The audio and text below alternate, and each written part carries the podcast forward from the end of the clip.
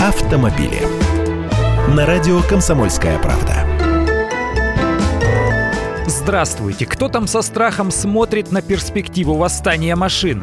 Во вторник стартовало первое официальное путешествие Кадиллака полностью на автопилоте. 12 автомобилей этой американской марки под управлением технологии Super Cruise собираются пересечь всю их страну от Нью-Йорка до Лос-Анджелеса. А в это время компания Daimler начала дорожные тесты беспилотных грузовиков на дорогах США. Пока в испытаниях принимают участие только два транспортных средства, которые двигаются колонной по трассе общего пользования в Орегоне.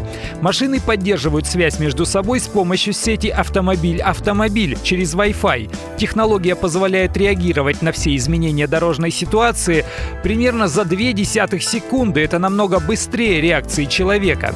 А еще новая система позволяет грузовикам ехать на минимальном расстоянии друг от друга. Такую дистанцию человек-водитель соблюдать попросту не в состоянии. Автоматические автомобили способны сохранять рядность, включать тормоз и реагировать на изменения дорожного движения. А в экстренной ситуации водитель сможет переключить управление на себя. Ожидается, что функцией автопилота водитель грузовика сможет пользоваться только на трассе. В населенные пункты большегруз самовольно заехать не сможет может. А еще электроника не позволит грузовикам нарушать правила дорожного движения. Будем следить. Я Андрей Гречаник, автоэксперт «Комсомольской правды». С удовольствием общаюсь с вами в программе «Дави на газ» по будням в 8 утра по московскому времени. Автомобили.